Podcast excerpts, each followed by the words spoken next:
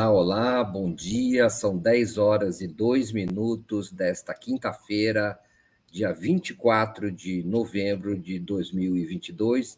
Estamos dando início a mais um Helena e Mário Vitor, Mário Vitor e Helena, aqui pela TV 247.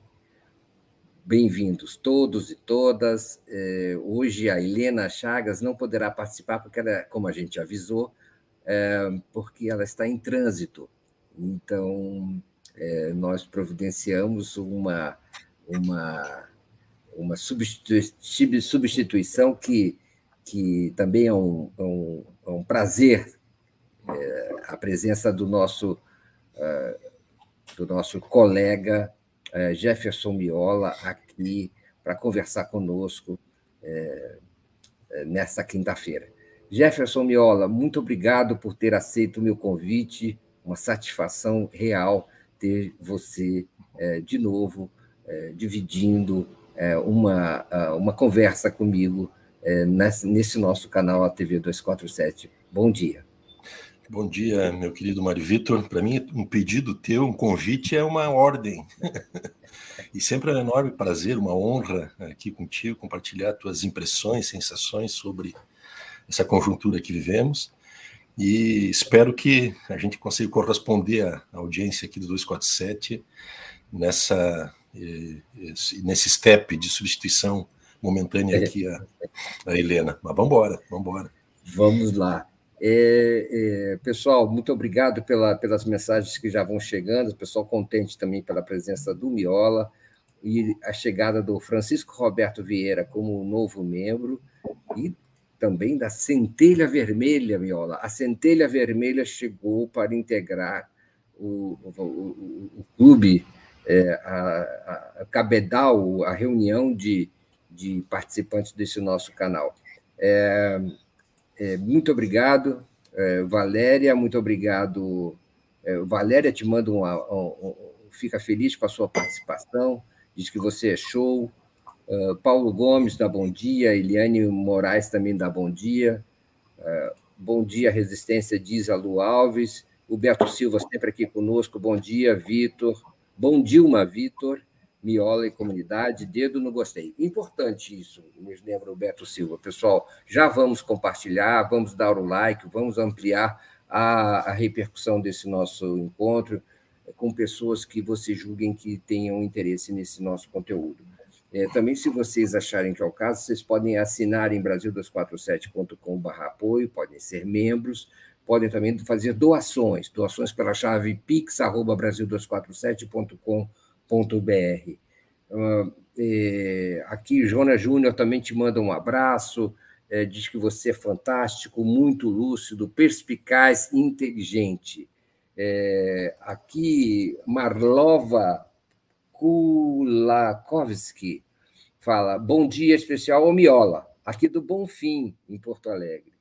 E, e, e então... Bonfim é a nossa aldeia aqui da Marlova. Um abraço grande a ela e a todas as pessoas muito carinhosas aqui que estão nos acompanhando, Mário.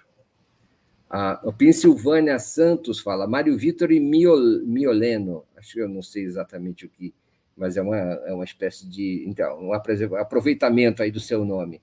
É, a Estela diz que você é super e, e, as pessoas vão nos cumprimentando, vão nos, vão nos é, saudando e saudando a sua presença também.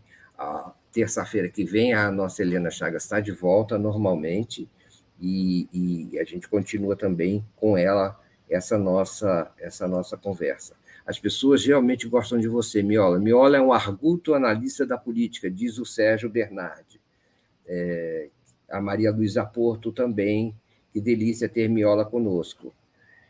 É, e assim caminha a, a, a, área de chat aqui, as pessoas realmente generosas com você, viu? É, Obrigado, Maria. Muita generosidade mesmo e um prazer assim essa essa interação também desse nosso pessoal que acompanha e, e, e muito contribui, colabora né, para que a gente possa perseverar nesse trabalho, e esforço importante aqui, democrático, de desvendar o nosso país, nossa realidade. Isso é bem bacana. É. E, e, é uma necessidade diária, não é, Miola? Uma necessidade. É, constante, in, in, é, inarredável, né, de tentar dar sentido, racionalizar as coisas que acontecem no Brasil, colocá-las no contexto. Nós estávamos falando ainda antes do antes do Miola entrar, não, quando o Miola entrou, a gente estava falando antes de nós entrarmos na transmissão, nós estávamos falando é, de uma de uma situação realmente da situação às vezes das pessoas também, nós mesmos é, e eu acho que uma boa parte do país se encontra já numa situação de fadiga grande, é, relevante, significativa, diante do esforço que é, é, o esforço todo deste ano, não é? tanto de é, acompanhar os acontecimentos, como de dar sentido para eles. Todos nós, não estou falando só dos analistas, dos jornalistas, dos comentadores, estou falando de todos nós, toda a sociedade, e do esforço também que foi, que foi a própria campanha eleitoral, né? atravessar tudo isso. Então, a gente estava conversando sobre isso, não é, Miel? É verdade, Mário. É uma. Sabe que tem uma situação, nós estamos vivendo uma situação de um adoecimento né, da sociedade brasileira, não é? Especialmente quem se entrincheirou em defesa da democracia, na resistência democrática, o sofrimento desses últimos anos, todos. Né? Então, quando a gente começa o fim desse pesadelo fascista no nosso país, eh, há uma, uma, uma, espécie de um relaxamento. Eu tenho observado no meu círculo de relações eh, sociais, pessoais e familiares, né, várias pessoas que nesses últimos dias não é, adoeceram, não é? Eh, na verdade, por, por eh, eh, um, é como se o corpo né, tivesse armado para ir suportando o máximo possível, e quando tem a primeira possibilidade de um desarme, esse desarme é uma espécie de um pedido de socorro do corpo para que pare né, e a gente consiga se recompor. Agora, importante disso tudo é que, bom, nós estamos todos os dias, né, nos desejando bom Lula dia, bom Dilma dia, nós estamos respirando né, aliviados, eh, longe, evidentemente, ainda de entrar, digamos, numa circunstância da, da nossa é, do nosso país que seja tranquilizadora, não é? Mas não estamos mais diante daquela situação? Ameaçadora, diária, cotidianamente, é? nos colocando numa situação, nos impondo sofrimentos é? permanentes e redobrados. Isso é bem bacana e, e todos recompondo. Acho que temos que recompor rapidamente, porque é como é, ajustar é, o nosso avião em pleno voo. Exato. O, o, o, a situação é a seguinte: nós, é, Brasil conseguiu eleger presidente Lula e, e, as pessoas, de certa maneira, esse esforço é, esgotou muita gente, esgotou o ânimo, né, especialmente de uma, uma parcela mais militante, né, que acho que reflete, isso reflete as tensões que o país viveu e que, é, de certa maneira, ainda vive né? nessa transição, nesse momento que, que estamos vivendo, o, o, a preocupação é, ainda é grande, né? não foram ainda afastadas inteiramente as nuvens representadas pelo, pelo mandato de Jair Bolsonaro à frente da presidência da República. O,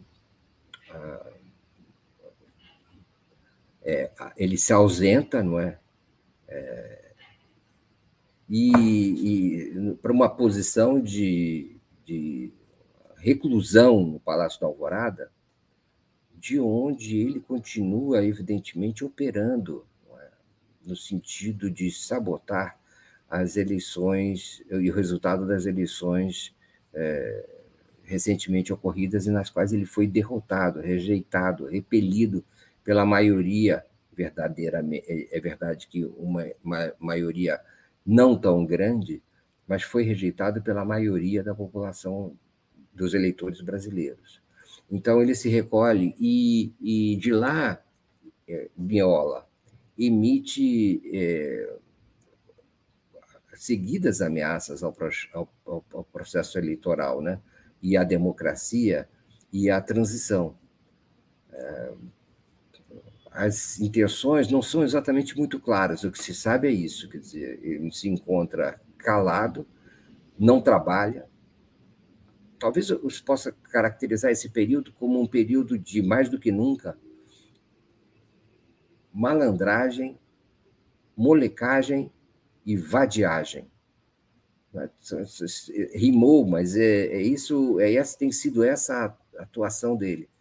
É, evidentemente, ele está por trás dessa tentativa ridícula, esdrúxula, inusitada é, de, do Valdemar da Costa Neto, presidente do PL, o partido de Bolsonaro, que tentou anular parte das urnas uh, usadas no segundo turno, só no segundo turno da eleição presidencial, em que Bolsonaro foi derrotado. Segundo o pedido encaminhado e rejeitado pelo ministro eh, Alexandre de Moraes, a, a, o pedido original buscava só anular as urnas que ou urnas que majoritariamente beneficiavam o presidente Lula. Veja só. É uma, um tapetão, mas é o tapetão mais, mais ridículo e, e insidioso e desavergonhado é, de que se tem notícia depois da derrota. Então, essa é uma, é uma. Bom, ele foi, evidentemente, pedagogicamente é, é, rejeitado pelo ministro Alexandre de Moraes, que, inclusive, é, impôs, interpôs uma multa milionária para o PL e, e, e, e denunciou, né, em sua sentença, essas ameaças contra, contra o processo democrático. O presidente Bolsonaro, deprimido, derrotado, é, se encontra ainda assim atuante de maneira insidiosa contra, contra a democracia. Né?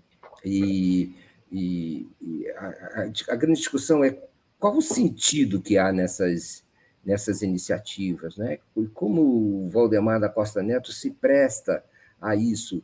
É, qual é a consequência que isso pode ter para o país e para Bolsonaro, especialmente no ambiente, não é, é, é Miola, em que se convive com bloqueios em estradas que vão se tornando, apesar de pouco numerosos, ou menos numerosos, mais violentos, e de acampamentos é, já, que já duram semanas diante dos quartéis pedindo a volta da ditadura militar, é?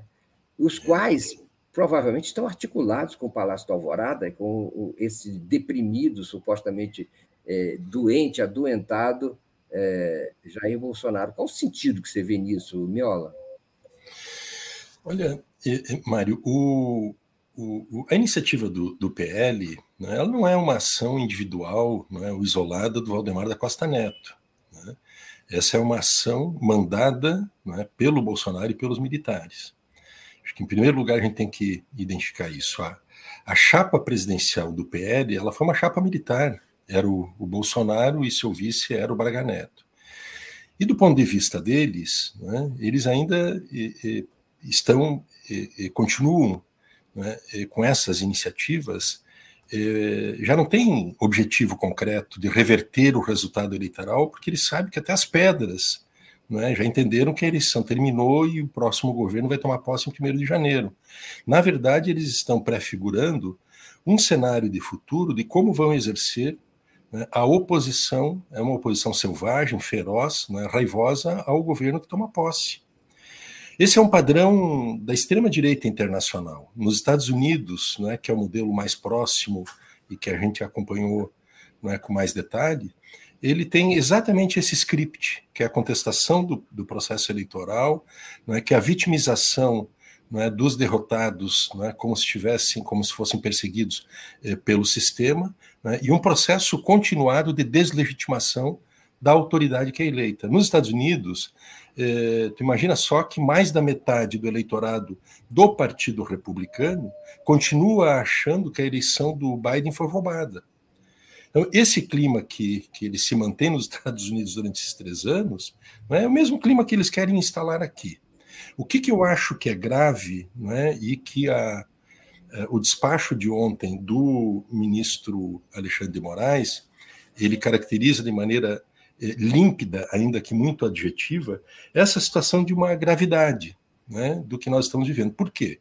Porque, do meu ponto de vista, né, o PL ele com essa opção né, de optar por uma trajetória antidemocrática, ele se constitui como uma organização que está em conflito com a própria democracia. Né? O despacho do, do Alexandre de Moraes ontem, eu vou só ler aqui uma parte, né? além dele dizer que foi uma peça de, de má fé, litigância de má fé e etc., ele diz que é, é, essa manobra não é, esdrúxula e com pedido ilícito, ela tem um caráter ostensivamente atentatório ao Estado democrático de direito e é realizado de maneira inconsequente com a finalidade de incentivar movimentos criminosos e antidemocráticos, inclusive com graves ameaças e violência que vêm obstruindo diversas rodovias e vias públicas em todo o Brasil. Então, isso quem despacha né, a respeito daquele pedido esdrúxulo do PL é o presidente do, do Tribunal Superior Eleitoral do país, ministro do STF, Alexandre de Moraes. Ou seja, o próprio ministro ele identifica uma conduta criminosa de parte do presidente do partido, que é nominalmente presidente do partido, o, o Valdemar, mas quem é, é, manda e ele tem obedecido não são os militares e é o Bolsonaro né, que estão fazendo esta pressão. Para quê?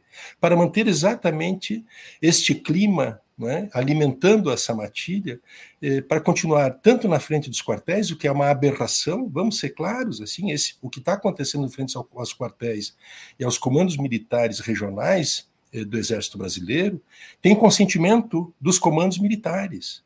Eles são áreas administradas pelo Exército e sob jurisdição, portanto, administrativa e policial da Polícia do Exército.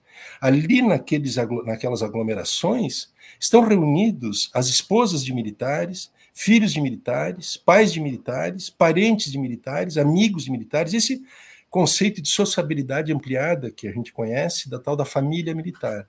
E junto com pessoas do agro que estão ali, estão também obstruindo rodovias em situações já caracterizadas como atos terroristas e quem diz isso não sou eu, é a Polícia Rodoviária Federal. As autoridades estão caracterizando esses atos como sendo atos terroristas pelo emprego de métodos, não é que são métodos eh, terroristas.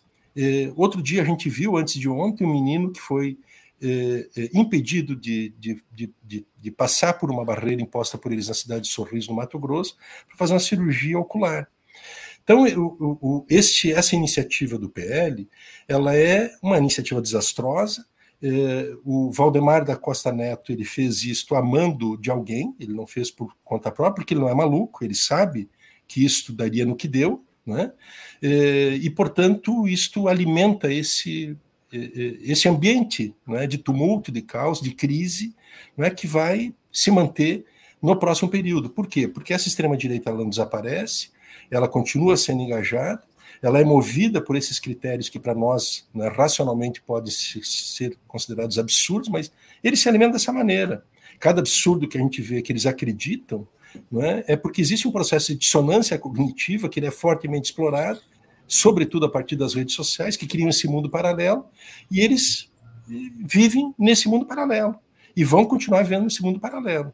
Então, esse é um desafio que está posto, e, do meu ponto de vista, é como se fosse não é, um ponto cego da história do Brasil. Nós nunca enfrentamos isso e nós vamos ter que aprender a enfrentar isso em condições de uma eh, reconstrução democrática, de, re, de reconstrução da institucionalidade brasileira não é, e de um grande pacto nacional de desfascistização do nosso país.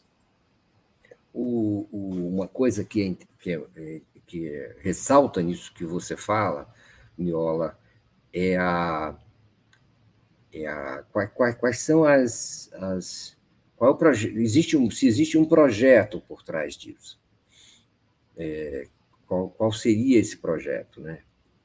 Você é, é, também um detalhe dentro da sua fala me chama a atenção, que é o seguinte, de, o de que é, de, de fato nós já vivemos uma situação anômala com esses acampamentos e a permanência desses bloqueios uma das características que, é, que forma essa anomalia é a presença do apoio tácito e às vezes até explícito de oficiais e da, e da própria e parcelas da corporação militar a esses a esses bloqueios, a esses acampamentos, a essas manifestações. O... Isso caracteriza uma espécie de estado à parte, uma espécie de rebelião, de insurreição eh, de parte eh, do, do, do estamento militar no Brasil. E, e que, que, é tolerada, que é, é aceita. Nada acontece, nenhum comando é destituído, nenhum ministro, é, chefe de força é, militar é, é, é, chamado a atenção, não há nenhuma punição a esse, em relação a isso. Então, uh, criamos uma situação, evidentemente, de exceção uh, diante dessa tolerância com atos uh, de características fascistas, de pedidos ilegais de subversão da ordem democrática. E, Agora, Mário, só me permite, assim, exatamente no sentido que está comentando. Sim. Né? Os próprios comandantes militares, quando eles assinaram aquela nota no dia 11 de novembro, eles eh, assumiram ali a defesa dos atos, que são atentatórios à, à, à, democracia, é? e atacaram é, o TSE as instituições. Então, eles disseram é, a que vieram.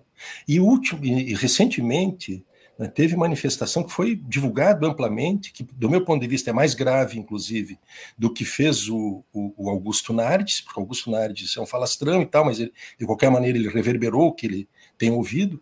Agora, o general André Alão, que é o, o, o comandante da décima região militar do eh, Ceará, eh, ele, ele, ele fez um, uma declaração que é, é, claramente atentatória ao Estado de Direito. Ele diz que, independentemente de ordem judicial de outros poderes, ele garantiria o direito daquelas pessoas a ficarem onde elas estavam.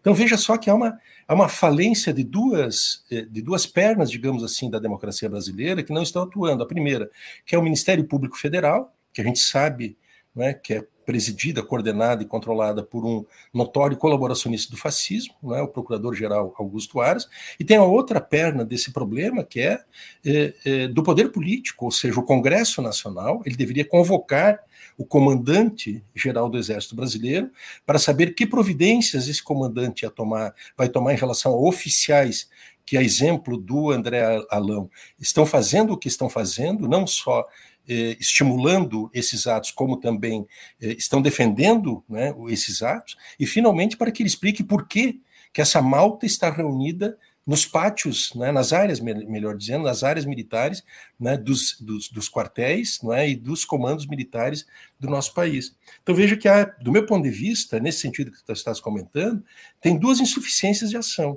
que é o Ministério Público e que é o Congresso Brasileiro, especialmente a Câmara dos Deputados, que deveria ter já convocado né, esses comandantes para se explicarem né, por que, que não estão adotando as providências e, portanto, estão afrontando a nossa Constituição.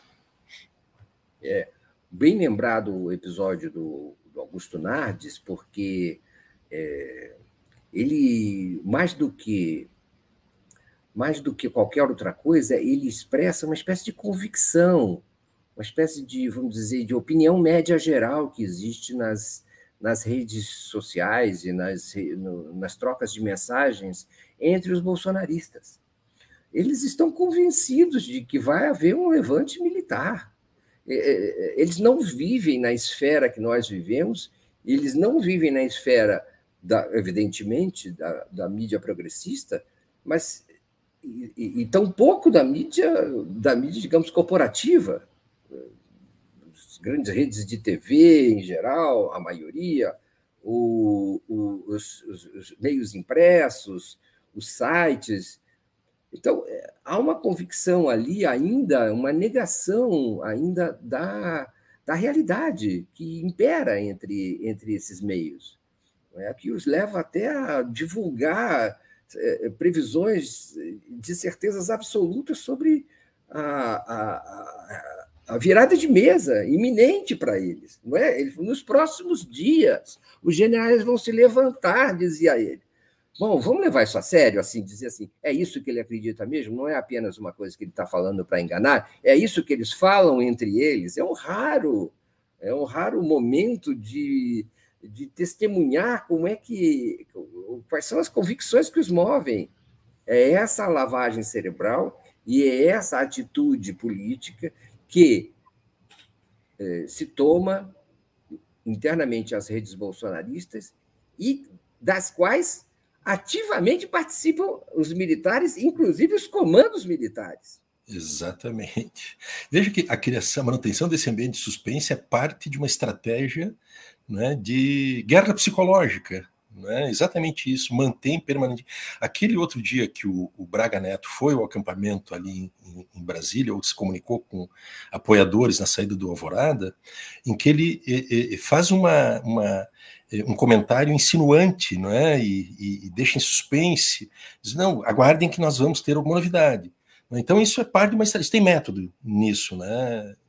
Mário, não é, não é um descuido deles. Eu acho que, do meu ponto de vista, é método exatamente para manter isso que tu estás dizendo, não é?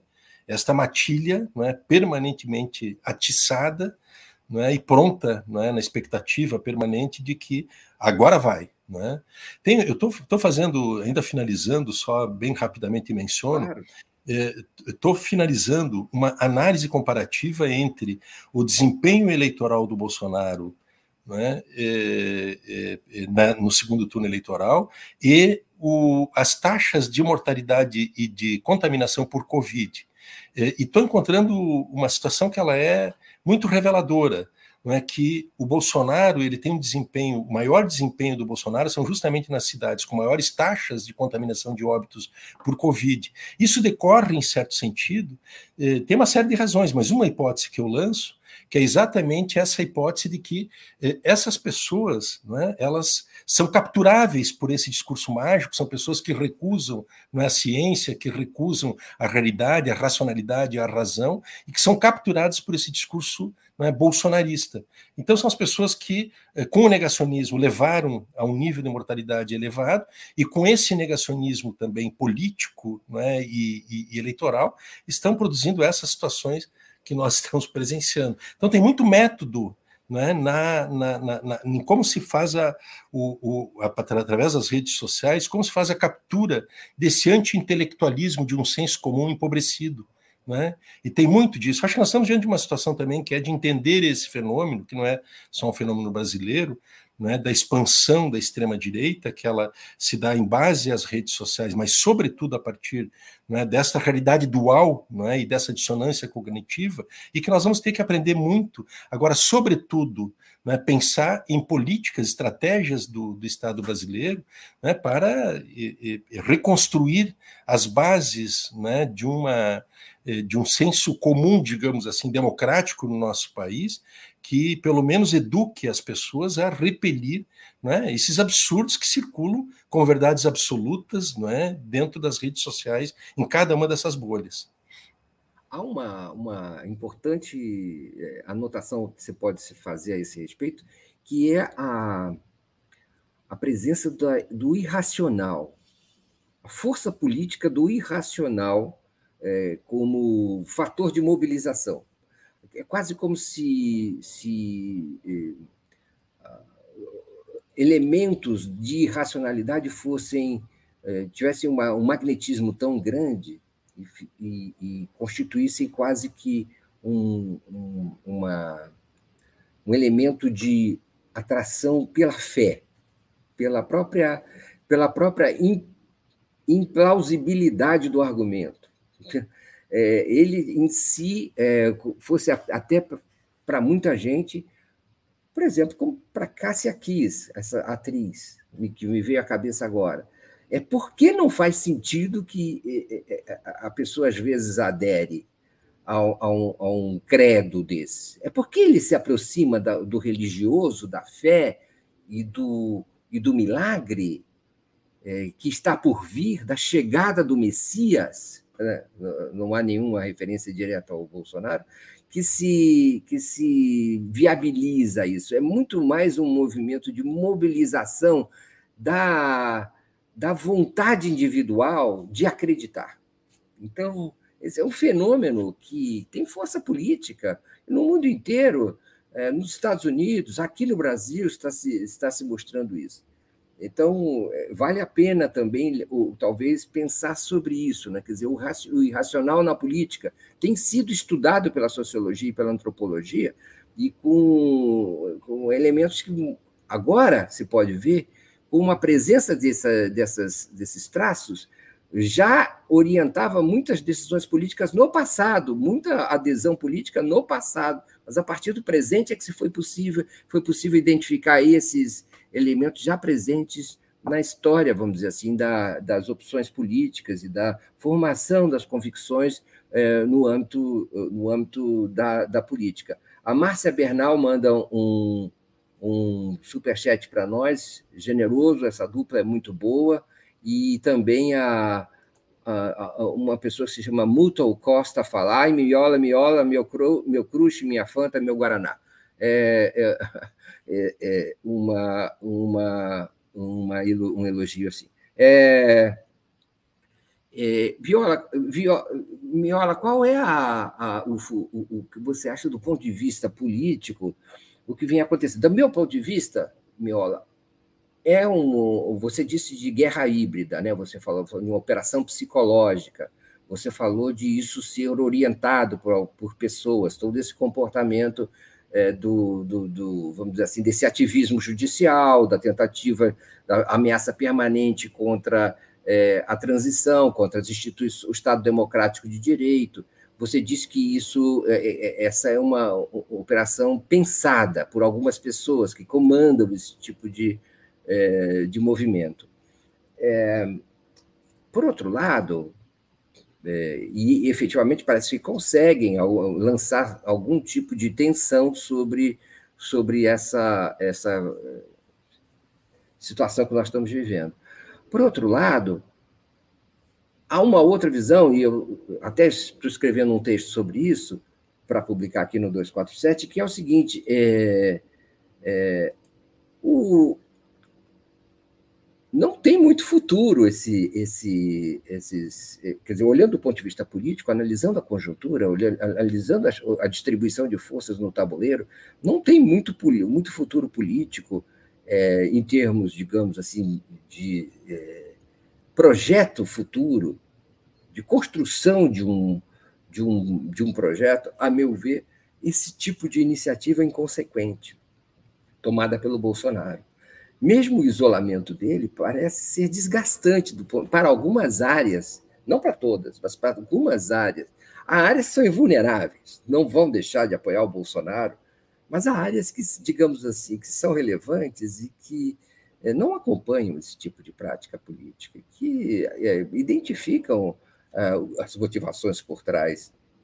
E, e lembremos que o apoio à democracia ao, ao chamada democracia em pesquisas é, recentes, é, cresceu enormemente, o apoio às urnas também cresceu enormemente. Então, é muito grande e consistente no Brasil. É, então, essa prática do Bolsonaro acaba sendo também, é, para algumas áreas, fator de desgaste da liderança dele junto a essas áreas, como possibilidade de opção é, para um projeto político futuro. E não podemos esquecer que vem aí um governo Lula, que também atuará no sentido eh, de se legitimizar, de se legitimar, de se de crescer o seu apoio, de se é, enraizar junto à sociedade, à população, não é? Ainda mais. Então, é, o que você vê como projeto é, do bolsonarismo para além de algum tipo de soluço golpista de uma forma mais sistêmica? Mário, eu acho que o fenômeno da extrema-direita ele veio e veio para ficar. Ele não é passageiro. E é um fenômeno que a gente tem observado internacionalmente. Aqui na nossa vizinhança mesmo, a gente tem acompanhado essa polarização que tem ocorrido nas disputas de projetos nacionais entre, fundamentalmente, um campo progressista e de esquerda, e não mais a direita tradicional. Quem está polarizando com o progressismo e com a esquerda é, é a extrema-direita. Isso aconteceu aqui no Brasil, aconteceu no Chile, aconteceu na Colômbia, vai acontecer na Argentina na eleição do próximo ano, O Uruguai é um país que está se encaminhando para isso. Então, nós temos. E mundialmente também, na Europa, bom, nos Estados Unidos a gente está acompanhando isso. Né? O Partido Republicano tem. É, é, é, o Martin Wolf, que é um, um, um grande é, analista da, do Financial Times, ele inclusive diz que o, o, Partido Republicano é um partido que talvez já não possa mais ser considerado não é, como parte do sistema democrático eleitoral norte-americano. Então veja que nós estamos tratando de um fenômeno que é um fenômeno que veio e veio para ficar, ele não é passageiro. Né? E por que isto? O pano de fundo, do meu ponto de vista, né, é a crise né, profunda que o neoliberalismo vem enfrentando. As, a incapacidade de responder né, a essa situação extremamente avançada né, da ultrafinanciarização da economia, que ela é poupadora de mão, ela não gera empregos, ela gera seres desvalidos, né, que precisam ser mortos, talvez. Então, esses projetos que surgem de extrema-direita, eh, como o, o, e que acabam é, tendo uma comunicação com o fascismo, eles respondem a essa necessidade autoritária de manter um regime, a reprodução do capital, em condições de contenção, né, de contra-insurgência, que é exatamente isso que está acontecendo. A necropolítica, ela é, em certo sentido, isso. Define quem deve morrer para o sistema se manter vivo. A discussão do, do teto, a discussão essa da PEC, ela, em certo sentido, ela é a expressão disso. Né? No fundo, no fundo, é isso que se trata. Né? Então, eu acho que tem esse fenômeno que ele está posto né? e que ele não passa. E aqui no Brasil nós temos uma característica que ela é muito problemática. Eu não acredito que o Bolsonaro tenha esse tamanho de 58 milhões de votos. Agora, ele não é, não tem menos de 35 ou 40 milhões de eleitores o que não é pouca coisa, é o tamanho equivalente da Argentina inteira, aqui dentro do nosso país, né, de pessoas que professam essas ideias autoritárias e fascistas né, e antissolidárias. Então, é, é, por outro lado, é uma militância que ela é engajada, ela é engajada, ela é ativa, ela tem um líder carismático de massas né, e tem um contingente importante deles que estão armados. E com disposição, inclusive, talvez, de eh, partir para situações né, mais drásticas da luta política, luta terrorista em última instância, né, por conta dessa sua condição de estar armados. A gente tem visto isso. Estas situações que nós vemos pipocando de lado a lado, né, de pessoas que estão é, aqui no interior do estado mesmo, uma advogada né, foi atacada por um arquiteto bolsonarista porque ela simplesmente defendia o Lula. Né? E assim nós estamos vendo situações em que estão se formando, porque as, as milícias né, fascistas ou nazistas, elas não eram milícias estatais, né, ou das, das estruturas eh, regulares, né, militares regulares dos, dos, estados, tanto da Itália quanto da Alemanha. Elas eram iniciativas populares. Então o fascismo ele tem essa base popular. Eu digo isso porque nós estamos diante de uma tarefa de grande complexidade. Eh, quem, vai, quem vai liderar esse contingente de extrema-direita no país, eu acho que quem tem enormes chances ainda, que tem esse capital político, tem essa liderança, tem essa capacidade de comunicação com esse universo, é o próprio Bolsonaro.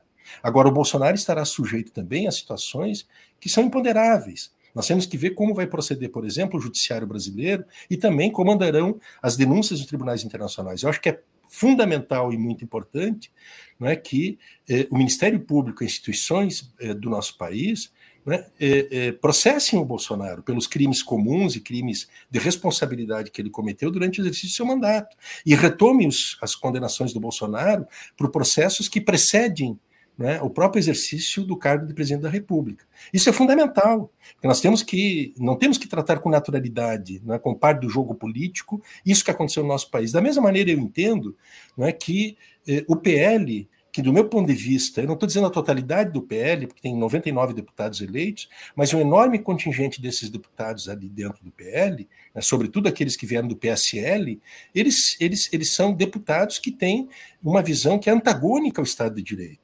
Então, é um partido que se manifestou agora com essas atitudes como uma organização que está a serviço de, dessa guerra fascista que é perpetrada contra a nossa democracia.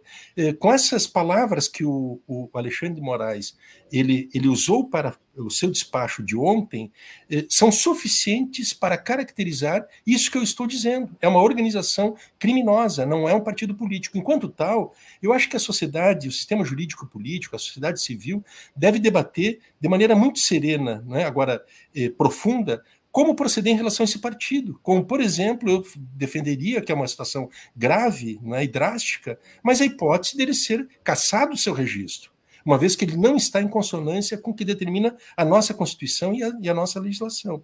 Então, eu acho que é, é, nós estamos diante de uma situação, Mário, por isso que eu, eu, eu tenho dito e insistido nisso, que é, é duas coisas. Primeiro, que é uma espécie de um ponto cego né, da, da, vida política, o conflito político no Brasil, ele adquiriu uma outra característica, que nós nunca antes vimos.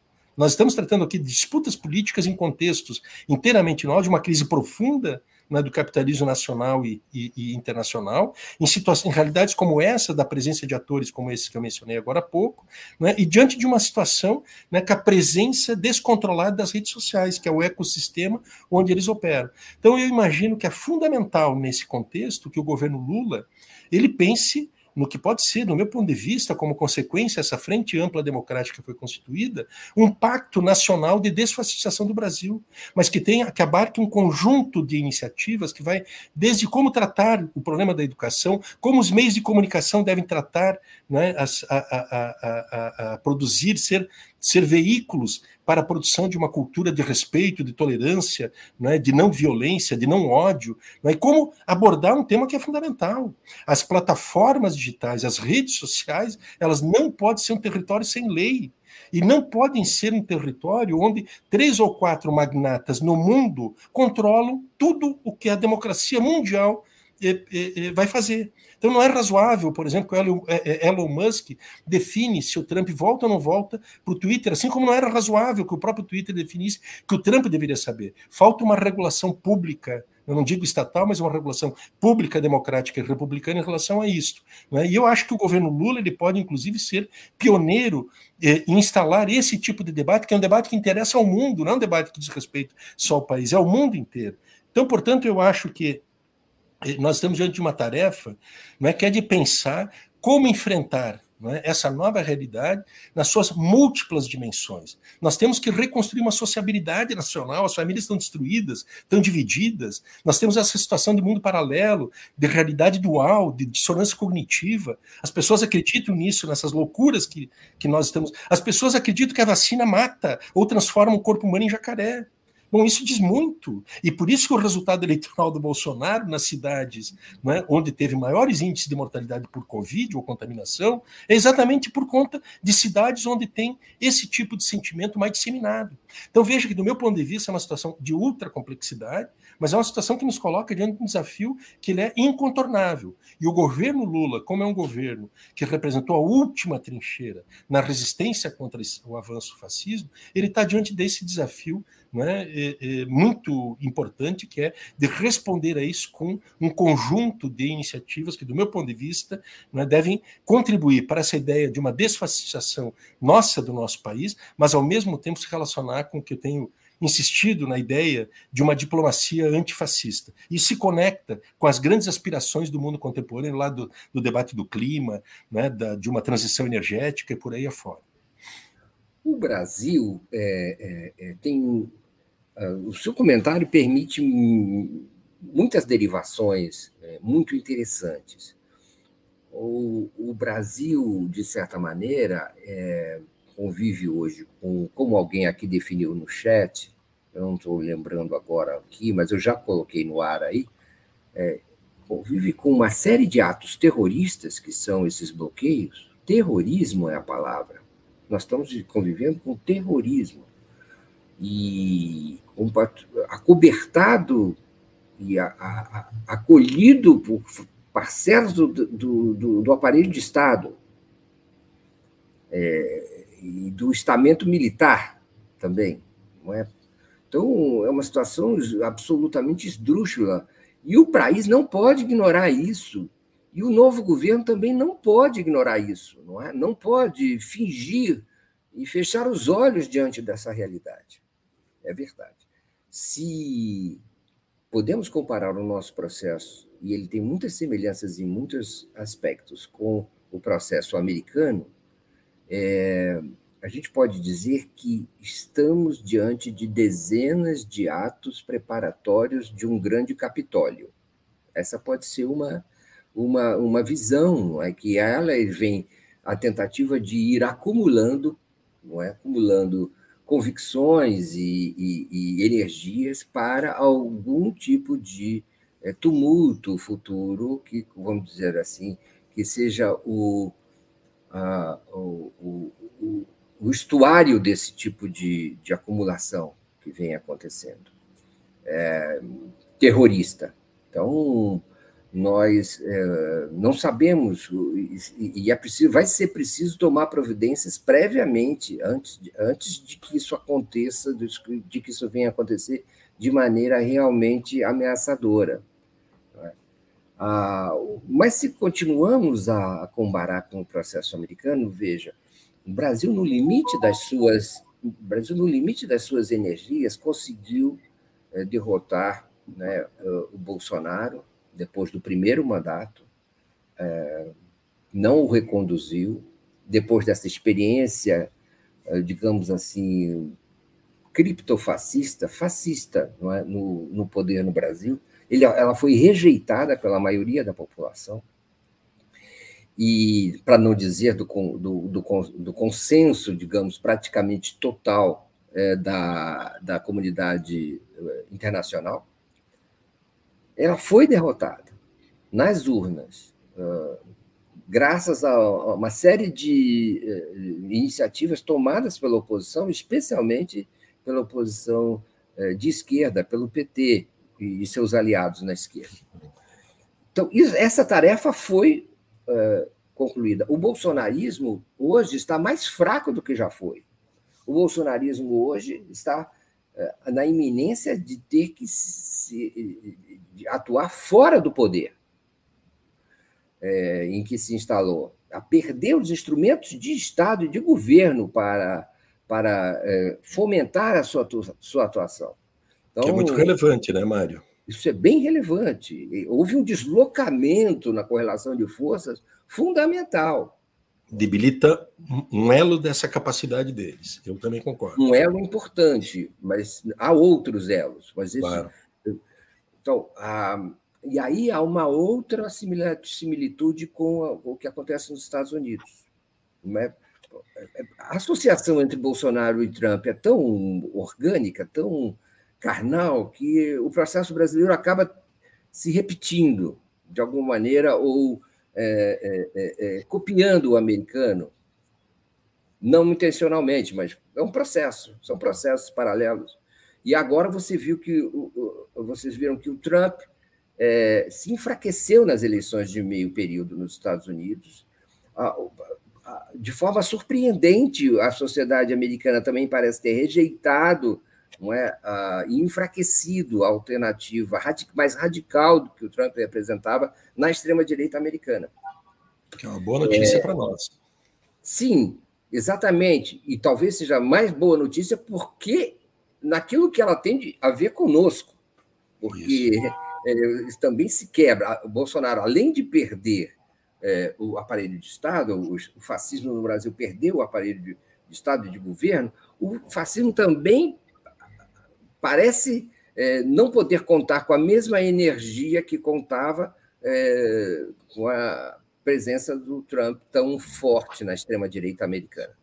É, então, é, é, isso me sugere pensar que talvez, em termos de projeto de mais longo prazo, Bolsonaro, é, e até talvez até pelos erros que eu acho que tem cometido no Brasil, mesmo depois das eleições, talvez até mais por causa dos erros que vem cometendo depois das eleições, erros políticos para aquele que pretende se legitimar como uma alternativa de poder, é, não só para os seus militantes, seus fiéis adoradores, mas também para uma, uma parcela intermediária da sociedade que rejeita o PT, mas não apoia o golpe, não apoia essas iniciativas golpistas, talvez isso seja é, é, é, debilitador ainda mais para o Bolsonaro. Esse período final pode ser mais debilitador do que tudo que ele é, é, é, pregou até agora. Porque não existe só pandemia, não existe só crise econômica, existe também política e política parlamentar e respeito, digamos, aos acordos, aquilo que foi combinado.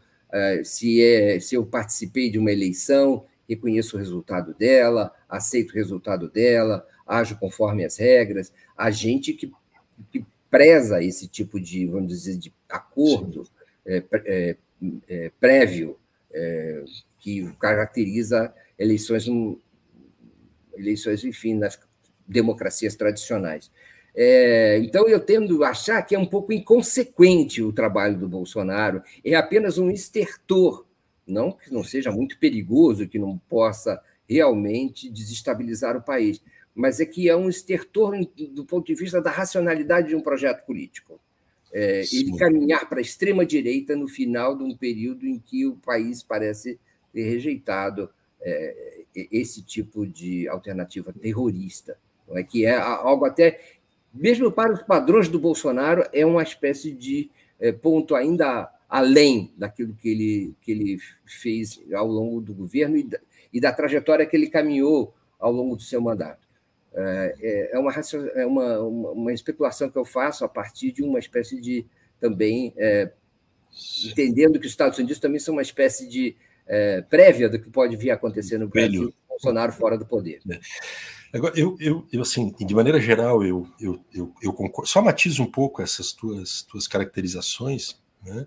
Acho, assim, que é, é, é, é super é, é, correto, digamos, avaliar que o, o, o, Bolsonaro, nesses dias, com a sua postura, ele está se descapitalizando.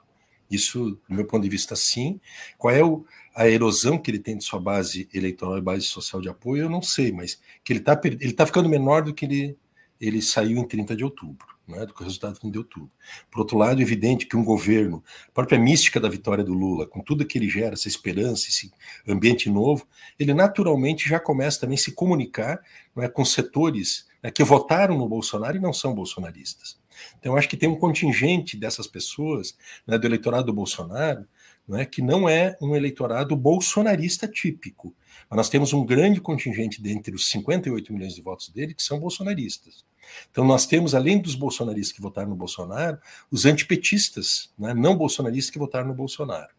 E esses talvez né, estejam se descolando né, do Bolsonaro e do bolsonarismo por conta de tudo que a gente está vendo, porque não é só a atitude do Bolsonaro, é o que a gente está vendo nas, né, desses atos terroristas que tu bem ilustraste aqui. Eu, eu, eu, eu, eh, nós estamos falando aqui da analogia, né, de uma comparação dos Estados Unidos. Eu acho que até tomando de novo, retomando a situação dos Estados Unidos, veja que situação que ela não é exatamente paradoxal, mas ela tem uma certa lógica política intrínseca. É, é verdade que o Trump ele teve as suas expectativas né, diminuídas em relação ao que ele imaginava. Ele, ele pensava que na eleição de meio mandato, né, que se renova parte dos deputados e parte do, dos senadores do Congresso eh, estadunidense, ele faria um anúncio triunfal da sua candidatura presidencial para daqui a dois anos. E, não, e deu ruim para ele. Né, deu ruim.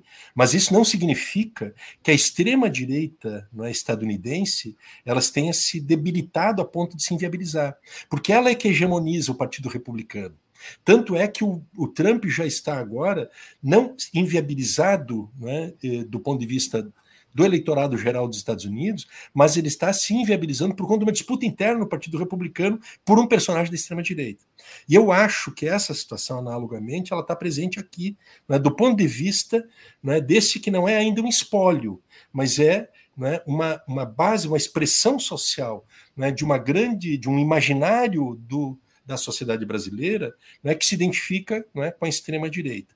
E acho, finalmente, Mário, que tem um tema para a gente também ponderar, digamos, e matizar um pouco essas facilidades, virtuosidades e dificuldades que nós vamos enfrentar a adversidade, eh, que é para além do terreno, digamos assim, eh, eh, da ideologia pura na sociedade, é como o Estado brasileiro está dominado por isto.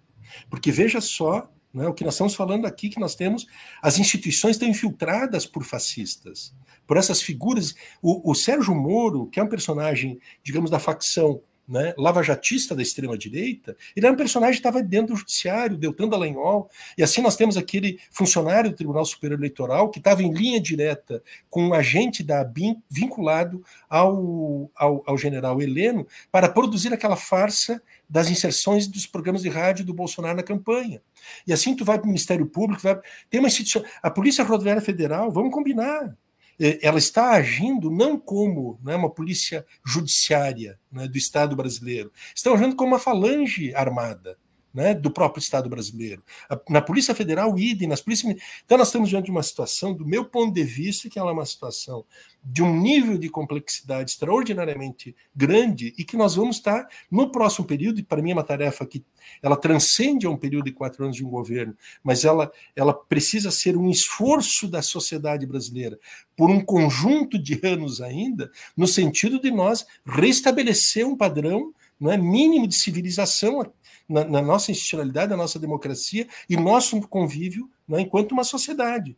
Então, eu acho que tem um conjunto de situações. A vitória do Lula ela tem essa virtude extraordinária, ela tem um mérito que é deter o avanço fascista e nos colocar diante de uma condição que é de, bom, nós estamos em condições de dar um passo além diante desta situação, que é uma situação que se, se ela não for né, resolvida no sentido de atacar os seus nódulos que estão dominando a nossa sociedade em todos os âmbitos, nós corremos um sério risco de que a preservação dessas lógicas, como se fosse natural aceitar isso dentro da democracia, como parte das liberdades de expressão de opinião política, nós podemos ter uma notícia né, muito desagradável muito em breve. Isso poderá ser fatal para a nossa democracia. Então, quando eu, eu, o ideal seria a gente entrar numa justiça, num processo de justiça de transição, nessa correlação de forças é longe de acontecer. Agora, nós não podemos de fazer o máximo possível que tem que se fazer, enquanto partidos políticos, organizações sociais, sociedades, enquanto cidadãos, de cobrar permanentemente das instituições que elas ajam no sentido de atacar né, essas questões que são fundamentais. Eu, o tema do PL, para mim, eu acho que é um tema que ele é exemplificador. Por isso que eu acho que a gente não pode simplesmente tratar ele como sendo o folclore, um assunto resolvido pela decisão do Alexandre Moraes. Eu acho que tem que instalar uma discussão muito séria. Prescrever um, proscrever um partido político é uma coisa muito grave numa democracia. Mas eu acho que nós estamos diante de uma situação que é uma necessidade histórica de tratar da cassação do registro né, eleitoral do partido, do presidente da República, que é presidido nominalmente só pelo, pelo Valdemar da Costa Neto, mas é mandado pelos militares. Esse partido é controlado, manetado né, pelo Partido dos Generais, né, que é, o, digamos assim, a facção clandestina do PL é que manda nele. Né, e, o, e, o, e o Valdemar está na mão dos, dos caras, eles têm, trabalham muito com dossiês. É bem possível né, que o, o, o, Valdemar da Costa Neto está fazendo esse jogo duplo, triplo e quádruplo, exatamente porque ele está na mão né, dos militares. Exatamente. Essa sua fala nos, nos remete para remete qual deve, deve ser a condução correta, é, tendo assumido, depois da posse do presidente Lula, é, qual deverá ser a, a condução correta do governo e do próprio PT, da própria frente, em relação a essa é, fascistização do Estado brasileiro né? e como eliminá-la. Né? É, mas nós já chegamos ao final do nosso, do nosso encontro, deu, pegou fogo aqui hoje, é, tem muita coisa para conversar, mas é, a gente chegou ao final. Eu queria agradecer muito a, a audiência de todos vocês, a presença, os comentários audiência magnífica e, e, e agradecer especialmente ao Jefferson Miola por ter vindo aqui, é, como é que pode se dizer assim, é, suprir a, a, a, a, viagem da, da Helena Chagas nessa, nessa nossa quinta-feira. Miola, é, Miola, muito obrigado e, e, e tenha um excelente dia. Obrigado a ti, Mário. Um grande abraço e nos encontramos em breve. Mais uma vez te agradeço, uma grande honra sempre estar aqui, não para exatamente fechar, mas abrir né, perspectivas e análise sobre né, essa nossa realidade. Um abração grande para ti, obrigado mais uma vez. A gente se encontra logo, logo, gente. Um grande abraço a todos, muito obrigado. Fiquem agora com o Giro das Onze, com Daiane Santos e Gustavo Conde. Tchau, tchau. Até terça-feira com mais um Helena e Mário Vitor ela estará de volta. Tchau, tchau.